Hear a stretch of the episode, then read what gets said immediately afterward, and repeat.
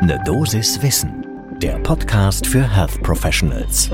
Willkommen zu Ne Dosis Wissen. Wir sprechen werktags ab 6 Uhr in der Früh über die Themen, die Menschen im Gesundheitswesen tatsächlich interessieren. Heute geht es um Depressionen und Ängste unter Ärzten. Ich bin Dennis Ballwieser, ich bin Arzt und Chefredakteur der Apothekenumschau. Heute ist Montag, der 15. November 2021.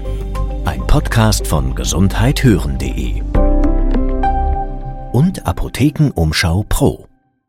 In den vergangenen zwei Jahren ist immer wieder darüber gesprochen worden, wie sehr die Corona-Pandemie gerade dem Personal in den Kliniken und Praxen zusetzt. Mittlerweile gibt es auch die ersten Studien, die die psychische Belastung von Menschen im Gesundheitswesen und auch speziell Ärztinnen und Ärzten im Gesundheitswesen untersucht. Und die Ergebnisse, die sind verstörend und verstörend ist vor allem daran, dass es ja nicht wirklich irgendein Lösungsangebot für die Situation der Mitarbeiterinnen und Mitarbeiter, insbesondere in den Kliniken, aber auch in den Praxen gibt.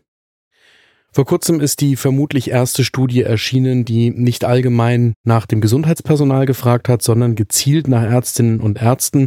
Erschienen ist sie in PLOS ONE. Wir verlinken die Studie auch in den Show Notes dieser Folge.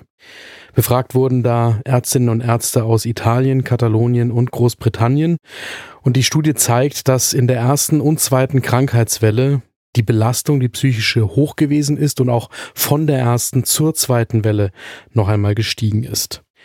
Die stärkste Belastung wurde in der Studie bei Ärztinnen und Ärzten in Italien nachgewiesen. In der ersten Umfrage und damit in der ersten Welle gaben rund ein Viertel der Medizinerinnen und Mediziner an, unter Ängsten zu leiden, ein Fünftel unter Depressionen. In der zweiten Umfrage, also in der zweiten Welle, sind die Werte nochmal gestiegen. In der damaligen Situation führen die Studienautoren die Belastung vor allem auf den Mangel an Schutzkleidung zurück. Das haben in der ersten Umfrage mehr als die Hälfte der Befragten angegeben. Dass die Situation in den Krankenhäusern psychisch belastend ist, das hat sich sogar schon weit vor Corona, nämlich beim ersten SARS-Ausbruch im Jahr 2003 gezeigt.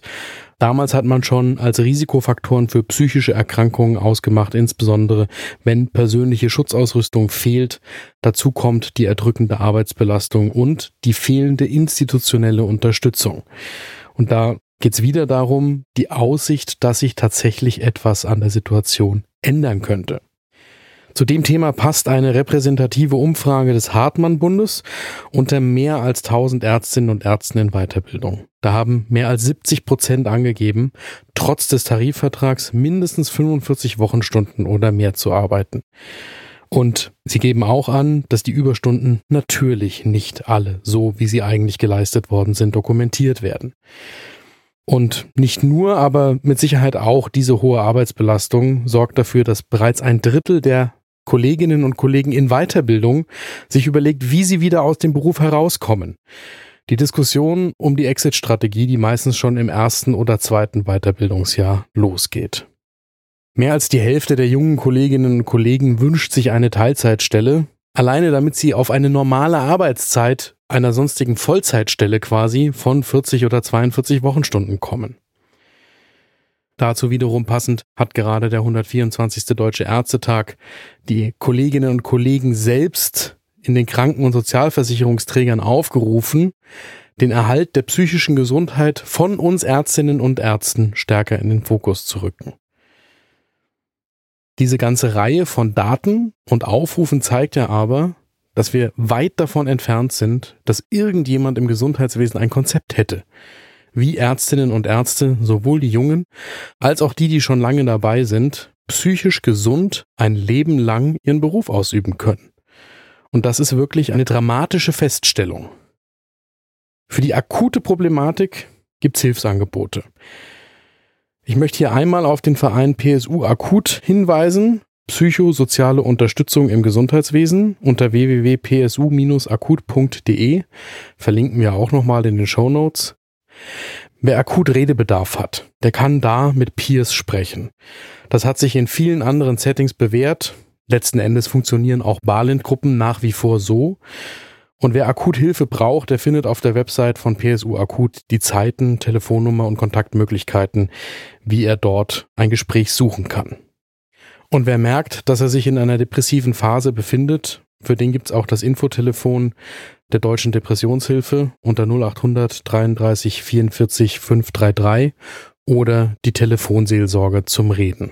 Auch für Profis. Worüber wir hier in eine Dosis Wissen künftig auch noch weiter sprechen werden, ist die Frage, wie man denn am System etwas ändern kann. Und dieses Thema werden wir immer wieder beleuchten. Gibt es Themen, die Sie hier werktags ab 6 Uhr in der Früh gerne hören würden? Dann schreiben Sie mir eine Mail an eine Dosiswissen at apotheken-umschau.de und folgen Sie diesem Podcast. Ein Podcast von gesundheithören.de und Apothekenumschau Pro.